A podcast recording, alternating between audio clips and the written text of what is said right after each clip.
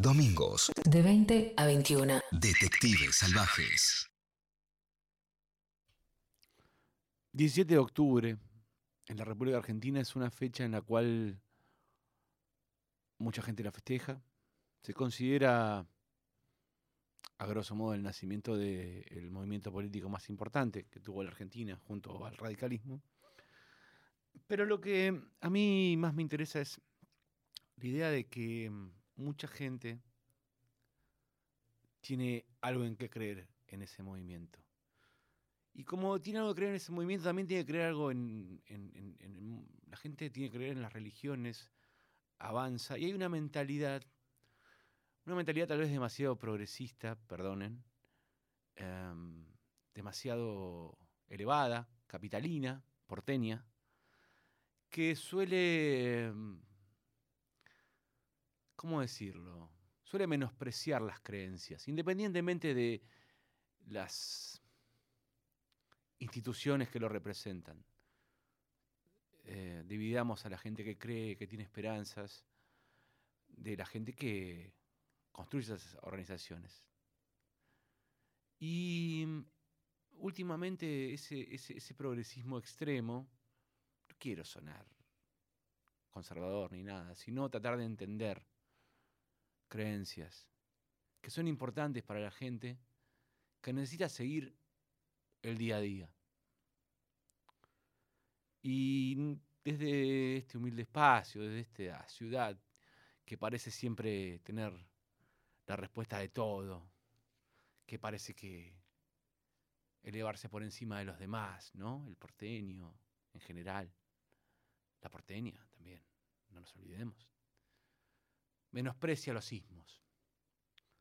El ismo puede ser cualquier ismo, no importa, no voy a entrar en división política, en división este, religiosa, es un ismo y nosotros, por lo menos yo, sí lo necesito, no importa cuál. Lo necesita mucha gente, necesita gente humilde para creer. Y, y esta idea de la demonización de las creencias, la verdad es que se ha pasado de rosca, por lo menos para mí.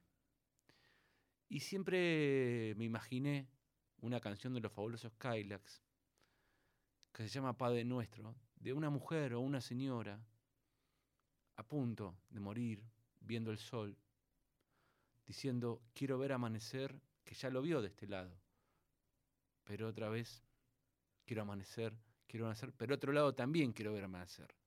O sea, el amanecer de poder creer en algo más allá de cuando nos fuimos.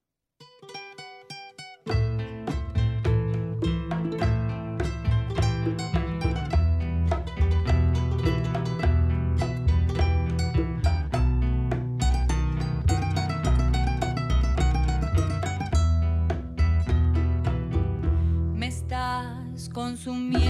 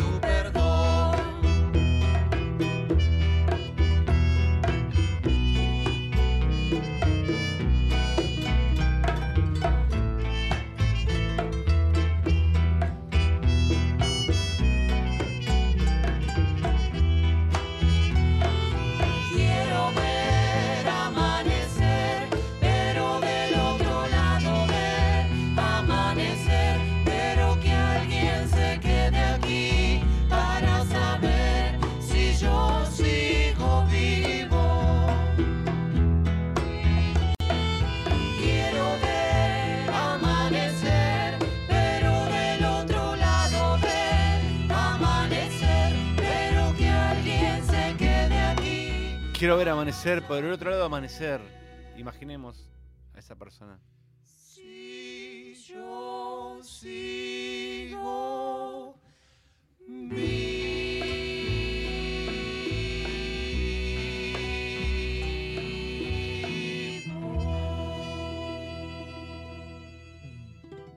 Diamantes del Paraguay haciendo el cobro de los fabulosos Hilux Padre Nuestro. Somos los detectives salvajes. Pablo abarca en los teclados. Iván López en la producción. Y lo que escucharon es un entré de lo que viene más adelante. Desafiar. Escuchar. Nunca nos conformamos. 937. Nacional Rock. Espacio cedido por la Dirección Nacional Electoral. para que la seguridad y la tranquilidad vuelvan a las calles de la provincia. Diego Santilli, Graciela Ocaña, Facundo Manes, candidatos a diputados nacionales por la provincia de Buenos Aires. Lista 506, juntos. Yo creo que el ser humano puede realmente todo el tiempo intentar escaparle a los condicionamientos, pero los condicionamientos te condicionan. Lo intempestivo. Lunes a viernes, de 11 a 13. Ni hablar el modo en que te crían, pero por otro lado la comida. Con Darío Stanraiver. Luciana Pecker. Y María Stanraiver. No es joda el modo en que de chiquito comes, porque eso después queda, y no solo queda en tus formas de consumo, de comida, sino en el mismo cuerpo. Lo intempestivo Por la 937, te vino a buscar. Nacional Rock. Hacé la tuya. Espacio cedido por la Dirección Nacional Electoral. Soy Cintia Houghton. No pudieron callarnos. Basta de crisis, vamos por la revolución de los valores. Lista 501, más valores. Juan Braceli, cocinero. Anotate esta receta. Ponete el barbijo, lavate las manos con jabón. Si estás afuera de casa, usa alcohol en gel. Mantén distancia con otras personas. En el último año, la vida se llenó de nuevas consignas. Pero ahora que hace más frío y que ya no estamos tanto tiempo afuera, hay que abrirle las ventanas a un ingrediente fundamental, el aire. Mantener todos los ambientes ventilados de forma cruzada achica las posibilidades de que se transmita el coronavirus. Es simple, el aire circula y el virus se dispersa. Por eso, abrí las ventanas y las puertas aunque sea 5 centímetros. Y si tenés frío, es preferible que te abrigues un poco más, que a la segunda ola se la lleve el viento. Seguí cuidándote. Radio y Televisión Argentina. TELAM. Contenidos Públicos. Sociedad del Estado. Secretaría de Medios y Comunicación Pública. Argentina Unida. Argentina Presidencia. Espacio cedido por la Dirección Nacional Electoral. Sí a la casa propia. Sí a fabricar acá. Sí a vivir tu identidad como se te cante. Sí a pagar menos impuestos a las ganancias. Sí a cuidar el planeta. Urgente la ley de humedales. Sí a la igualdad. Sí a la educación pública. Sí a la ciencia argentina. Sí a que los dirigentes se sienten y se pongan de acuerdo. Sí a bajar la inflación y a recuperar el trabajo. Sí a volver a la cancha. Sí a sentirme más segura. Obvio que sí. Sí, claro que sí. ¿Sabes que sí? Sí. Sí. Re. Victoria Tolosa Paz, Daniel Goyán, candidatos a diputados nacionales por la provincia de Buenos Aires. Frente de todos, lista 507. Y Cupay. Todos los lunes, una nueva forma de hacer radio.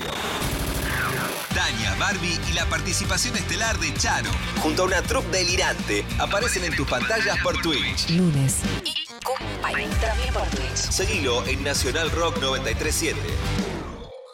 Espacio cedido por la Dirección Nacional Electoral. Tranquilidad es que la política no esté de un lado ni del otro, sino del tuyo. Vivir con tranquilidad. Randazo va con vos. 508. Frente vamos como candidatos a diputados nacionales por la provincia de Buenos Aires. Florencia Randazzo, Carolina Castro. Espacio cedido por la Dirección Nacional Electoral. Para trabajar, trabajar y trabajar por la provincia, estamos juntos. Diego Santilli, Graciela Ocaña, Facundo Manes, candidatos a diputados nacionales por la provincia de Buenos Aires. Lista 506, juntos. Que sea rock.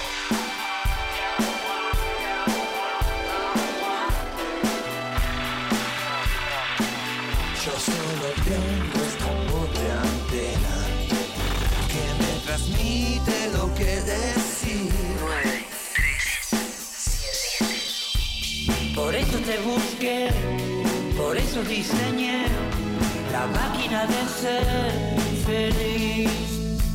Este es. Esta canción me mis penas y este souvenir. Nacional Rock.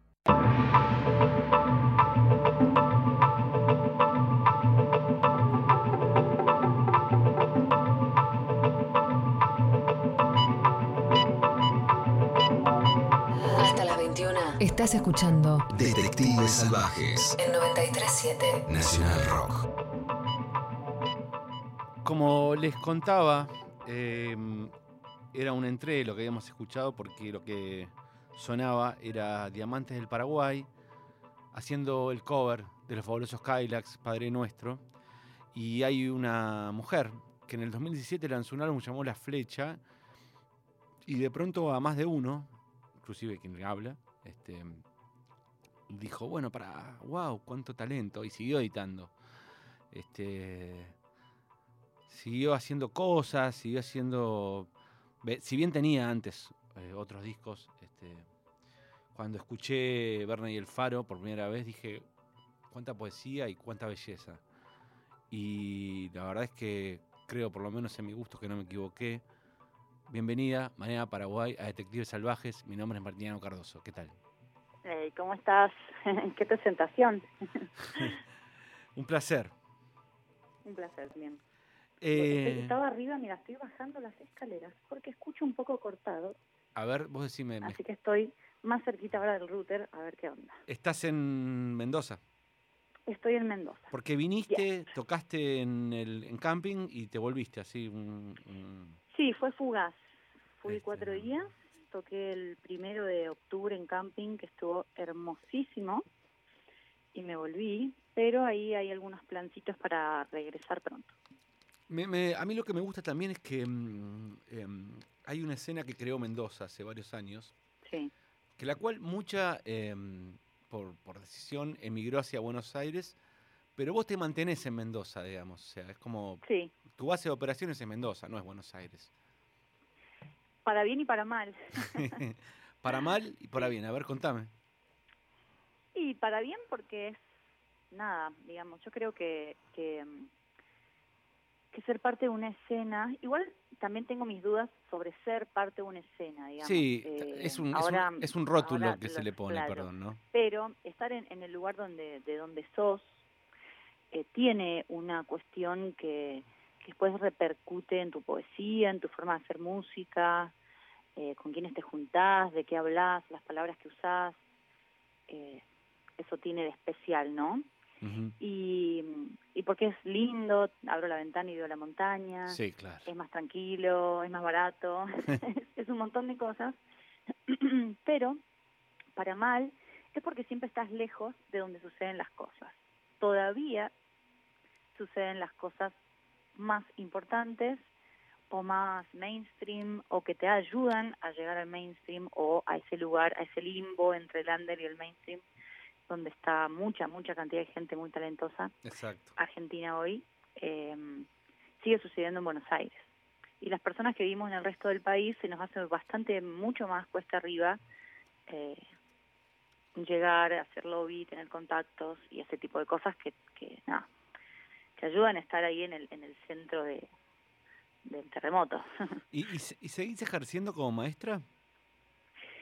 Eh, so, no soy más señorita de escuela, Sí. pero sí eh, doy clases en mi casa Sí.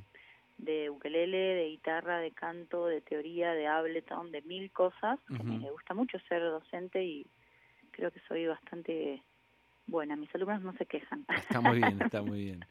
Eh, yo me preguntaba si, eh, antes de entrar en, en- en las elecciones, que son más que interesantes, digo, me preguntaba si la cercanía con Chile que ha producido eh, cantantes como Camila Moreno, como Mon Lafer, por más que vaya y venga viviendo en México, digo, desde, desde otra óptica podría ser ese Javier Amena, inclusive Javiera Ujú. Parra, digamos, ha habido una explosión de mujeres, de cantautoras en, en diferentes este, estilos en Chile, y me preguntaba si algo de eso cruzó la cordillera, y si algo tuyo cruzó para allá también. Mira, yo he ido a tocar para allá, tengo amigas que tocan, como Nati Sud, es increíble, es productora, el año pasado, o, o este año fue, este año creo, ganó el premio a Mejor Productora del Año, eh, que es la primera mujer en ganarlo en la historia de Chile. Ajá. Es una genia total, es preparadora vocal de Francisca Valenzuela, de, de- Claro. de Camila Moreno, es muy zarpada Sí, claro, top total. amiga es amiga mía y, y he ido a tocar con ella, pero nunca se ha hecho algo eh, más asiduo, como decir, bueno, todos los años voy dos veces, que es la forma en que se construye, digamos, algo. Eh, no he ido tanto para allá. No es tan fácil ni tan barato. Ajá. Cuando sos, sos, cuando sos sola y sos independiente es complejo Claro. hacer muchas cosas. Claro, claro. Em, sí, bueno, pasando un poco a, este, a esta parte como de juego que nosotros hacemos y que a mí me gusta mucho, em, voy a empezar por el libro que elegiste, ¿no? Como Dale. sabemos, eh, nuestra invitada de hoy este, elige un libro, un disco y una película. ¿Sabes que Em, se me corta muchísimo y está como muy bajito el volumen? Si A al ver, menos quizás eh, a ver tener un poquito más de volumen de tu parte. ¿Tenés más retorno ahí? A ver, este, Pablo. A ver, ¿me escuchás mejor? Ahí escucho un poquito mejor, porque yo tengo al mango mi volumen. Y A ver, yo, yo me acerco un poco más. Este, ahí decime si me escuchas bien. ¿Me escuchas bien? Perfecto. Sí, Geni- genial. Bueno, lo que decía es que elegiste un libro, ¿cómo decirlo? Como de formación. Un libro que nos agarra siempre, por lo menos a mí, digo. O sea, un escritor que te agarra en la adolescencia, ahí, ¿viste? Demián, El Lobo Estepario, digamos, de, de Germán Gess, que tiene un montón de cosas interesantes, digamos. Primero que está escrito en el 27, que es en plena República de Weimar, digamos, ¿no? En un momento donde Alemania, antes del nacionalsocialismo, eh, explotaba de cultura, digamos, ¿no? De que Un momento increíble para Alemania, que, que largaba este- a, a escritores como, como, como Germán Gess, que junto a Demián, me parece que Lobo Estepario y Demián te llevan a ese momento, digamos, son libros como iniciáticos, esa es la palabra. Por lo menos para mí, eh, que cuenta la historia de este, Harry, de este muchacho llamado Harry Haller, que tiene estos manuscritos, ¿no? Digamos, yo lo leí hace, hace bastante, pero lo recordé, digamos. Y, No, yo, sé, yo lo leí cuando era muy joven también, pero me quedó siempre una sensación. Es como, por eso lo elegí, por la sensación eh, que me quedó adentro de, de recordar algo, como decir, ay, que, como de haber leído frases que decís, ah, me dio en el corazón. eso, no recuerdo exactamente ni bien cómo era la historia, ni bien qué pasaba. Sé que había alguien que era bastante así como medio que la gente lo miraba y, huía más o menos, porque era bastante mala onda. Es el protagonista, que no lo quieren mucho, porque él lleva sus manuscritos. Claro. Harry Haller es un tipo que lleva los manuscritos de, del lobo estepario, digamos, porque este, y tiene como cuatro partes, y viste que, no sé si recordás que todo va, en un, en un primer tiempo va en como en una cosa muy eh, realista y va cambiando hacia un lugar que, que Hermann Hesse lo llamó teatro mágico. ¿En, en qué edad lo leíste? ¿Cómo fue el impacto? ¿Por qué, o sea, esto, ¿por qué lo recordás tanto? Creo que lo leí a mis 19 años. Eh, ahí me agarró como una especie de, de, de fan de Germán Gese y, y leí también El Juego de Valorios. que Sí. Me gustó mucho más que Demián. El Juego de Valorios es un es complejísimo, no sé cómo, cómo hizo para inventarse semejante cosa. Es una, sí, Eh, es un- una un o sea, posta inventó un juego Sí. y y eso, eso que te digo es, es, es eso justo me había estaba como mudándome me fui a estudiar a Buenos Aires la verdad que después me terminé volviendo estuve siete meses y no hice nada como que pasé de ser abanderada en la escuela a sacarme dos en todas las materias estaba como en un momentum y me había ido a estudiar aparte de kinesiología Ah, nada que ver. a la UBA, nada que ver, sí, sí, nada que ver. Eh, y, y mm, no sé por qué me pegó tan fuerte, pero tengo esa sensación. ¿Lo leíste estando en Buenos Aires? No, lo leí estando en La Pampa, que yo vivía ahí. Ah, ok. Mi familia vive ahí todavía. Sí, sí, el juego de Valorios leí en La Pampa y creo que, en, perdón, en Buenos Aires y creo que Demián también. Eh, y leí Siddhartha, todos, ¿viste? Cuando haces así como un, Sí, sí, sí, sí, sí. un, un- un- una maratón. Un curso intensivo de Germán Gess tuviste. Sí, sí, total. Y, mm, pero para mí lo importante y por eso lo sigo nombrando. Primero porque también es una realidad que no he seguido leyendo mucho. Eh, he trabajado muchas horas y después como como que no no sé no leo leí mucho durante mi preadolescencia tipo entre los 10 y 13 años leí tipo un libro por día no sé una cosa una locura y después leí leí cosas y leía mucho novelas, no sé, muchas novelas rusas también, como ese Mambo. Ujú. Y, mm, pero me recuerdo la sensación de, de cuando leí Lobo Estepario, que dije, este libro va a ser mi favorito para siempre. Capaz que ahora lo leo y tengo otra, ¿no? Que es posible. Pero Y es como que está bueno por ahí, em, a- a- una frase que siempre escuché, no es bueno volver a las ruinas, digamos, es bueno por ahí quedarse con... quedarse mejor con la... con, con, Pero con- mira, te cuento una anécdota que nada que ver, pero sí. Viste que en Netflix hay una como una serie que se llama Las películas que nos hicieron. Sí, claramente, sí, sí, sí, sí, sí, la vi Bueno. muy divertida. Hem- hemos como que estamos con, con, con mi novio viendo las películas esas. ¿Entendés? El otro día vimos Dirty Dancing. bueno, yo la vi cuando era chiquita. sí. No me acordaba que había un aborto en la película, Es- ¿entendés? sí, sí, sí, es una película como re fuerte, si la, o sea, que pasó así como, como la nada, digamos, por, por la historia de amor, pero, pero Dirty Claro. Dancing ese, la ves hoy y, bueno, viste, tremenda. es tremenda, Entonces, digamos. por ahí no, te digo que no estaría mal volver a ver qué onda. Es probable. Lo, lo que pasa es que Estepario. por ahí es que vos no le pusiste la misma intensidad al lobo estepario que, que, que a Dirty Dancing, ¿no? Entonces, Claro.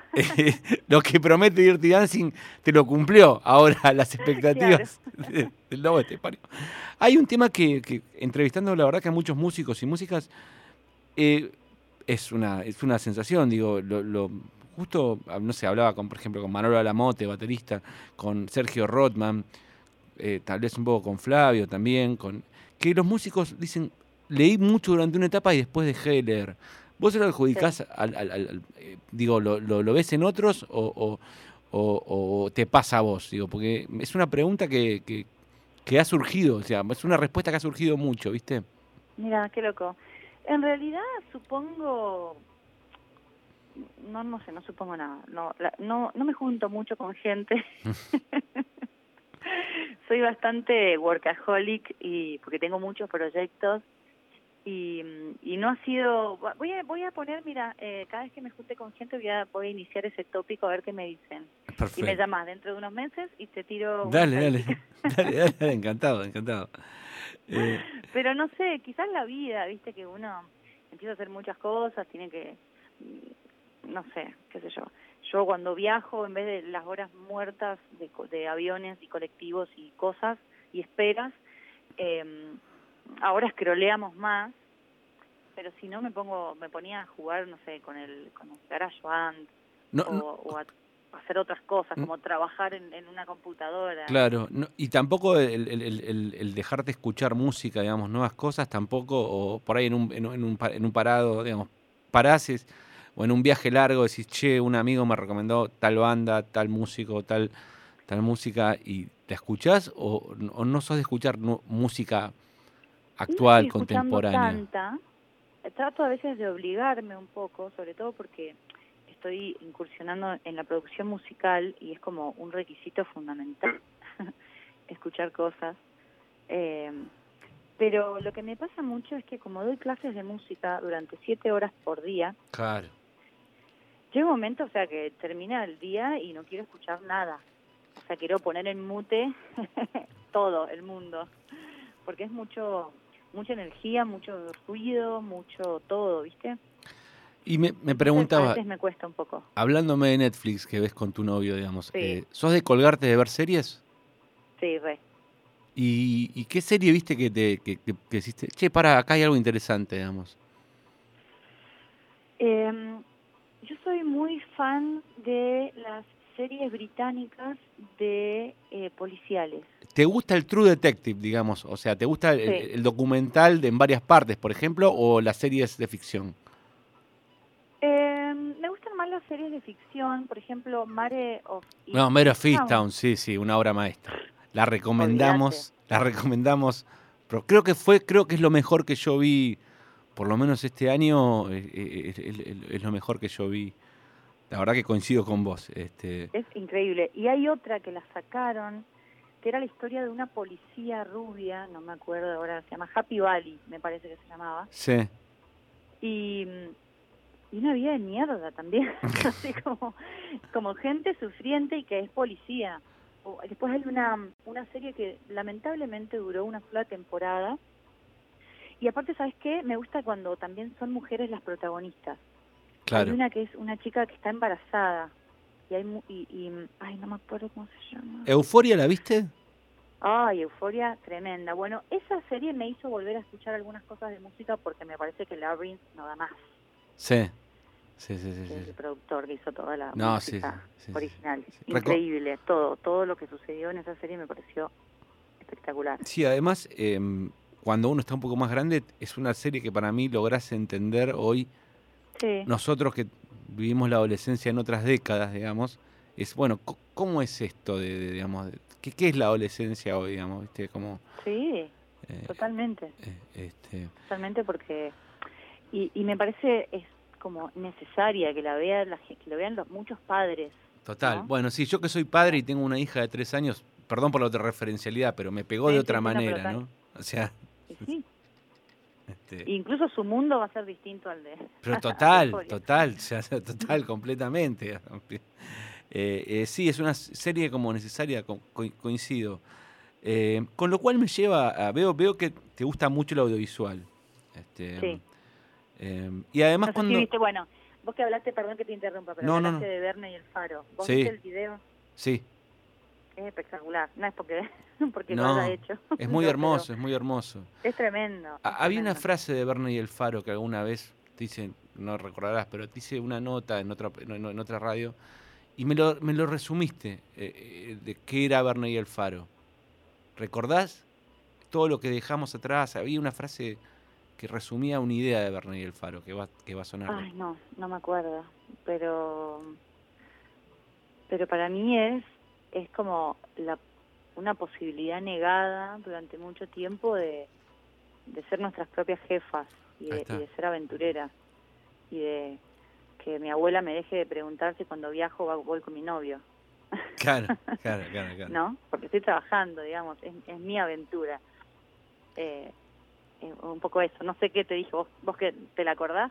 Ha- Había algo como de, de, de, de, de, y el Faro que, que me habías dicho como con donde uno deposita los sueños y, y las cosas que no se cumplen y, hacia- es como que el faro es un lugar hacia donde llegar en un punto había algo como de utopía sobre, sobre- Ay, qué lindo. Mirá cómo pensaba. Después cuando la vida te, te pasa por encima, uno se pone más terrenal. y sí bueno está bien es la es la vida también Sí, sí. que- Lo que no tiene nada de terrenal, pero sí tiene mucho de amor, es la película que elegiste, que es una maravilla, que es Eterno Resplandor de una mente sin recuerdos. En inglés Nunca, nunca, nunca me voy a cansar de verla. es Eternal Sunshine of a Spotless Mind, dirigida por Michel Gondry, pero que este aquí que uno ve las películas de Michel Gondry con todo respeto, digamos, yo- pero si no tenés un gran guionista como Charlie Kaufman al lado, Mm. no va a ser una gran película. O sea, es, es- No. cuando a él lo agarra un Igual buen... Be Kind, Be Kind Rewind, Sí, li- peliculón. Es linda, muy linda película. Pero tiene esa cosa también, hay una cosa romántica y nostálgica de que de nuestra generación, digo, de la mía tuya, más o menos de la misma edad, y lo que significaba el VHS. Hoy, digo, no, no sé, yo tengo un sobrino de 22 años. Anda a explicarle lo que significaba un VHS. Sí, se va y eso. ¿No? O sea, así como- Sí. A mi hija que le voy a explicar qué es un VHS. Eh, Claro, claro. eh, es, es muy, es muy temporal, digamos. Total. La que yo elegí, no. No, no, ta- esta película es para mí maravillosa, pero primero habla vos de, de por qué la elegiste, de cuando la viste.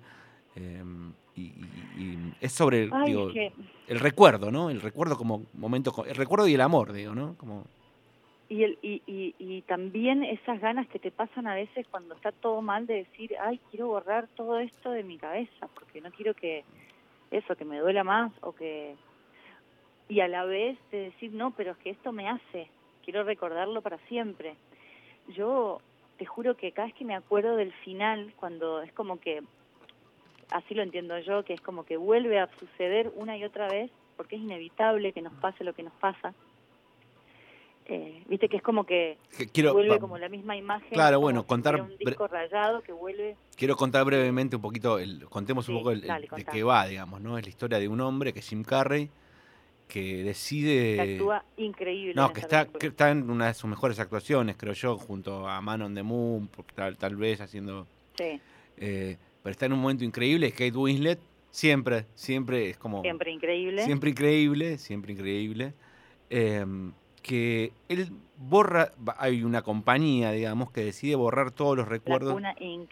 Laguna Inc., exactamente, que además ha- hay toda una subtrama muy interesante, digamos, como para contar después, pero digo, el, Sí. el- el núcleo es, no quiero tenerte más en mi vida, no quiero acordarte más de vos, o sea, no me quiero acordar más de vos. Sin embargo, es inevitable que no me acuerde de vos, digamos, ¿no? Claro. Eh, ahora Ay, sí. te juro que me hagan de llorar. Ay, es que es, es, es hermosa y es tremenda y es como muy real. Más allá de que tiene muchas cosas eh, muy de, de, de sueño, ¿no? De, de un sueño. Eh, es un- una película muy, muy poderosa y muy profunda y muy triste. Tristísima. Tri- completamente triste. No sé si la estamos vendiendo muy bien. No, sí, sí, sí, ¿por qué no, digamos? Eh, hay una belleza hermosa en la tristeza también. ¿no? aparte las secuencias de, de cuando están en la cama, no sé cómo, y las sábanas, y cuando abajo de la mesa, hay algunas cosas que están tan espectacularmente hechas, no se puede creer, como que también eso, más allá de, de esto de la historia, que es todo, No, el mundo que plasma Gondry es fantástico, digamos. El mundo visual pero que todos los personajes, hasta, eh, ¿cómo es que se llama? Eh, no, Mark eh, Ruffalo, eh, ¿quién? ¿Cuál? El, el- bueno, eh, no, la que hace de novia, digamos. Kirsten Dunst, Kirsten sí. Ay, ella, por Sí, Dios, sí. ese personaje Sí. también, tremendo. Este, y, y la ves seguido, digamos. Eh, me la había comprado, ahora no sé dónde estará el. Pasa que en este contexto- pero me la compré. En este contexto, de, en este contexto de estos años, es medio, viste, como un bajón volver a ver esa película todo el tiempo. Claro. Ahora hace, hace un tiempito que no la veo, pero capaz que me den ganas de verla de nuevo. Siempre Tengo está ahí bien, un par de sí. pelis que me compré que me gustaron mucho en un momento y las vi muchas veces. ¿Cuáles? Perdón, por la curiosidad. ¿Cuáles? Eh, estaba otra que trabaja también Kristen Dunst, eh, María la de María Antonieta. Gran película, a mí me gusta mucho. Gran película. También me compré las aventuras del señor Fox, creo que se llamaba. Sí, una linda película de animación de Wes Anderson, muy linda película. Espectacular. Eh, ay, no me acuerdo qué otras, pero ah, eh, Breakpoint. Son muy, son muy, son muy de una época. Breakpoint, para la de los surfers, 2005, 2006, como ahí. punto quiebre, la de los surfers. No, la que, mm, la de, mm, ¿de quién es? Hay una que se llama Punto Límite que me, me mandaste a los Sí, 90 no, la de los derecho. sí, la vi en HBO cuando tenía 14 y me y flashé. Es Pero un no, peliculón, esta que es un digo pelica- es que actúa Flea. chabón que es tenista. Ah, Match Point. Pero- Match Point. Match Point de. Woody Allen. Sí, un peli- otra película. Bueno, con. Sí, con. Con la. Bueno, con, la- con, Scarlett Johansson también, digamos. Exacto, que fue su debut, ¿o no? Casi. Y. En, en- en una película muy vista, digamos. Sí, sí, totalmente. Sí, sí. Además, toda esta cuestión de que, además de la alta sociedad inglesa, este. Sí. em, que, que, que no importa, digamos, la universalidad, digamos, ¿no? El, el relato es universal. Eh, Total. Y, y- y me pregunto, em, por este disco de, em, que elegiste, de Joanna Sí. Newsom, del año 2006, que tiene cinco temas, Mm. que a mí, me, digo, eh, cuatro producidos por Bandai Parks, que fue un, un disco mm, eh, IS, no sé cómo se... y falta, el- falta la E, IS. Wise, para mí es wise. Wise, Como, wise. como los porqués. Los ajá. porqués, sí, claro, es un, sí, es como un, modismo, un arreglo ahí em, eh, de, de cosas. Que es un disco más que interesante. Yo cuando lo escuché pensé, viste, en esos jugulares de, de- eh, del, del medioevo, de, que Y es que el primer tema, que es Monkey and Bear, que empieza con esa parte coral que dice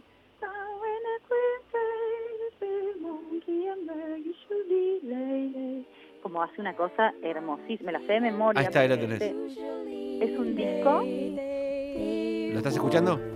sí.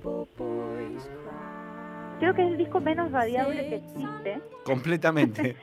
porque los temas duran 16 minutos. No, no hay, no hay, no hay tema menor de 10 minutos. No, eh, son increíbles, son la verdad que son cuentos. Exactamente, hay una narración ahí, digamos. ¿Viste lo que es la las letras? No, las letras son increíbles y, y- y- y- es como que eso retoma una tradición oral de lo que uno sería por ahí, por ahí el nursery rhyme, lo que, lo, lo que los ingleses toman como la, la narración y el jugular, ¿no? Como me- a mí me daba esta cosa de, bueno, hay cuatro temas producidos por Bandai Parks, que es un crack, digamos, Bandai Parks es un músico increíble, pero No, no este, lo conozco, lo voy a, lo voy a Sí, sí, sí, ella, ella, ella lo admira mucho a, a- Bandai Parks, que es un músico que hizo mucha música de tele, mucha música de cine, más cercano a Bart Bacharach o ¿viste? Ese, ese tipo de músicos, digamos, ¿no? Eh, Y a mí me, me, me, me- me flasheó, porque además igual su voz en el primer tema es como suena como Bjork. O sea, hay, hay algo ahí de un cruce. eh, y- Ella tiene una voz muy particular. sí. ¿Cómo la En descubriste? su primer en su primer disco mm, peor todavía, pero después se operó porque tenía un nódulo y le cambió la voz. La hizo un poco más dulce, pero al principio era un poco más tipo Lisa Simpson, no sé. Lisa en, en, en, en castellano, ¿no? En mexicano, ¿no? Claro. Ajá.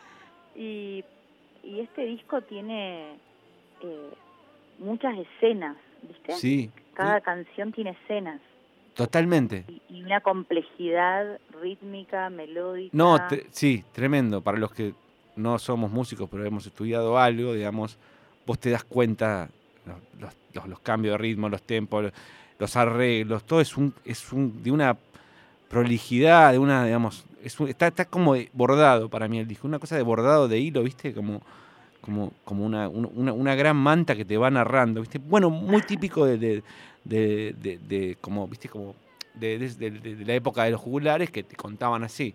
Pero me imaginé esto, este, eh, a Joanna Newsom cantando en una corte, ¿viste? De, Gran Bretaña. Bueno. ¿Viste la tapa? Sí, claramente, sí, sí, sí, sí, sí. Es eso. Es eso. Ahí. ¿Y cómo caíste ahí, en ese disco, en el 2006? Em, yo escuché por primera vez a Joana en el... A ver, ¿qué año? Mm, 2009. En el 2009. Y escuché otras cosas, no ese disco. Escuché más eh, Pitch Plan Pear, que son como, como unos temas que las, los- las que lo, la catapultaron a ella. O sea, a ver, catapultaron en este eh, en ese lugar del mainstream raro. Sí, ¿no? sí, sí, convengamos que tiene como varios proyectos. Banhart, toda esa gente que hacía una música rara, Sí, que están en el mainstream porque tocan en festivales de todo el mundo, sí. pero eh, están en una, haciendo algo muy personal, muy fuera de todo lo que vende, ¿no? Eh, y el primero lo escuché y dije, le dije a mi amiga así como, ay no, por favor, sacala. Y después lo puso, puso otro tema y entré en una. Y yo me compré mi arpa por ella. Mira. Tengo una canción en mi disco Hilario que Sí. se llama eh, Oh My Mm. y que tiene un video muy hermoso de animación, pero eso que es como con una luz abajo de una mesa como de transparencia, Sí, es un video muy hermoso y es una canción que le dedico a ella. Eh, la verdad es que a mí me flasheó y, y hay algo que me pasa, que cada vez que pierdo la fe en la música, culpa de la industria, sí. eh, escucho este disco y vuelvo, ¿no? Y vuelvo a creer en que,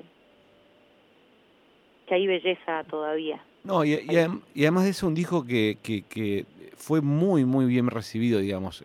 Que, lo que Sí. pasa es que el mercado estadounidense o británico o europeo, una estrella de culto puede sobrevivir, digamos, puede tener una buena vida. sí, pues, o sea, eh, eh, Joanna Newsom debe llenar lugares que sean como, o sea, no sé, hace una gira por Europa y supongo que te llena todos los nicetos, digamos, y, y con eso... Sí, Este, eh, totalmente. Ya está, digamos, ¿viste? Como, y eso, y es más, tocó en el Royal Albert Hall, digamos, un, un- un- un lugar enorme inglés.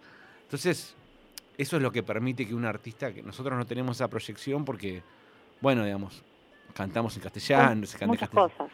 ¿no? Un montón, sí, un Muchas montón. cosas socio- socioeconómicas que vivimos, pero sí, eh, sobre todo creo que hoy más que nunca, sí, siempre ha habido cosas, porque cuando cuando estaba de moda el rock chabón, nada, no pasaba más que eso.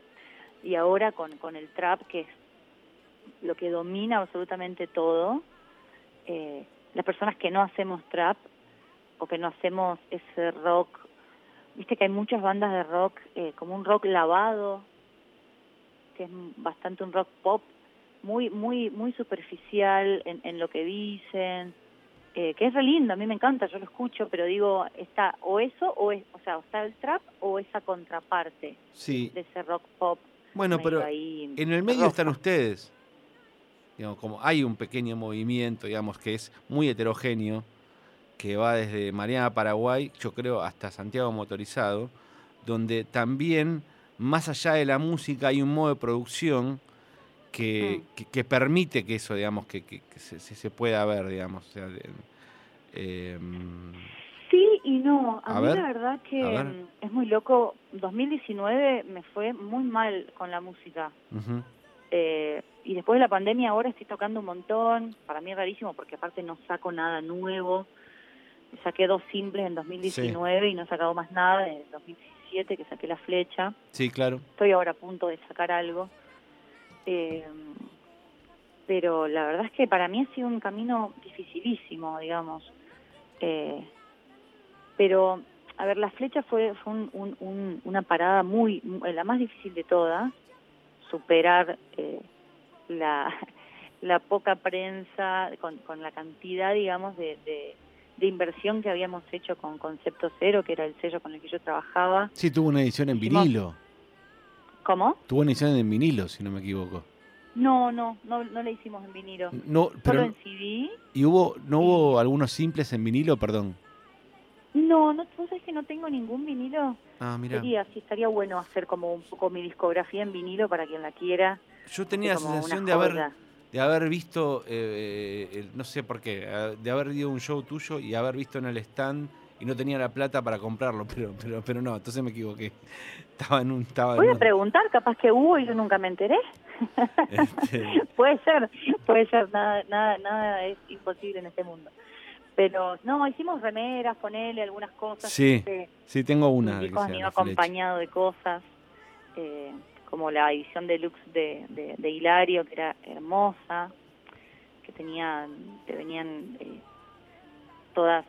A, ver, Hilario, que es mi disco favorito, tuvo un, un- una cuestión artística muy interesante, desde todos los videos que Sí. sucedieron en ese disco, eh, hasta eh, todo el arte de tapa, eh, una artista mendocina eh, que se llama Natalia Quesada, hizo todas las ilustraciones de, de cada canción, espectaculares, e hicimos postales con la letra detrás.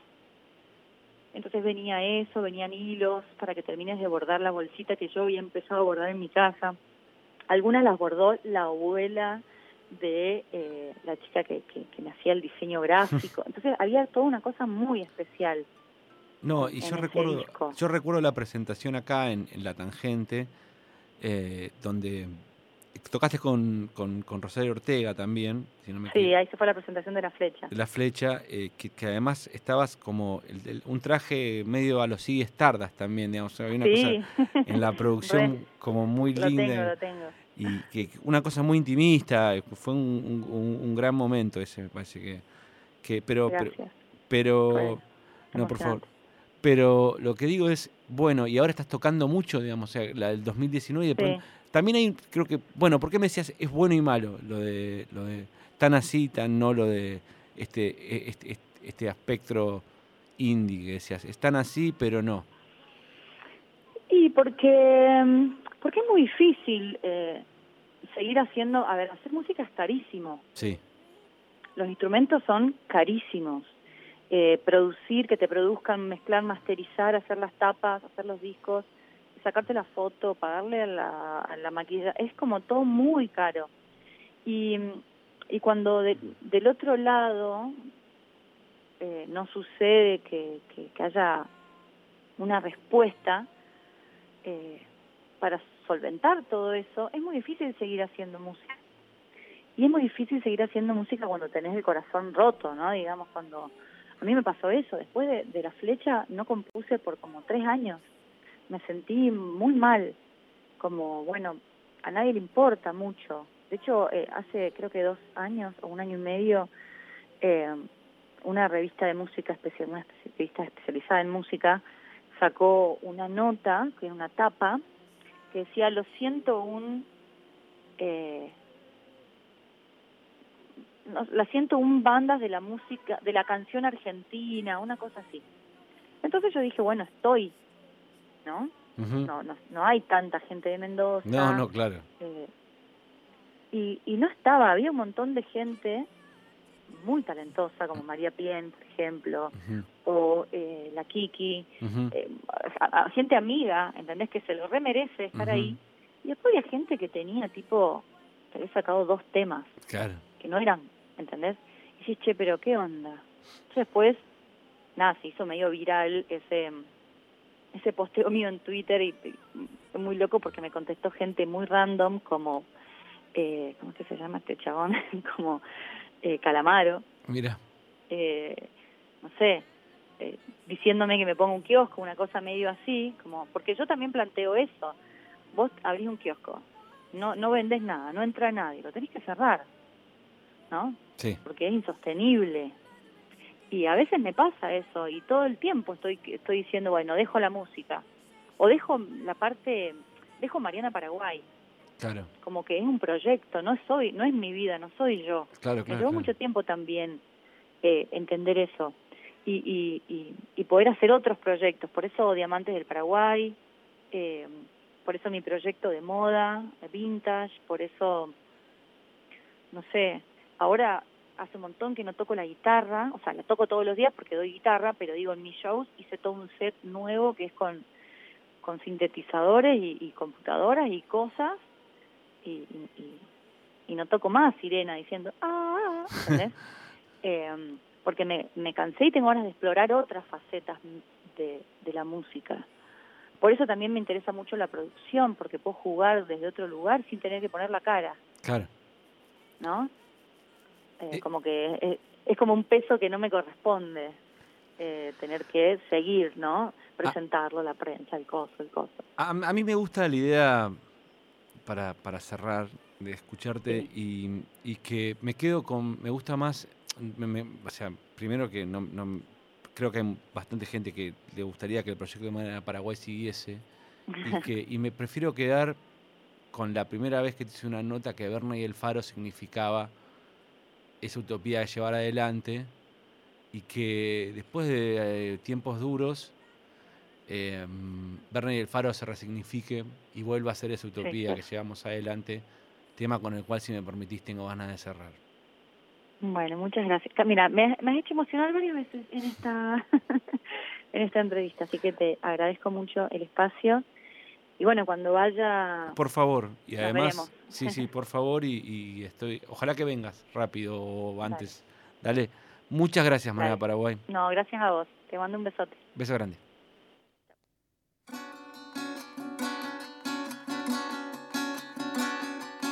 Tengo mis maletas y la mente abierta, mil murallas para derribar.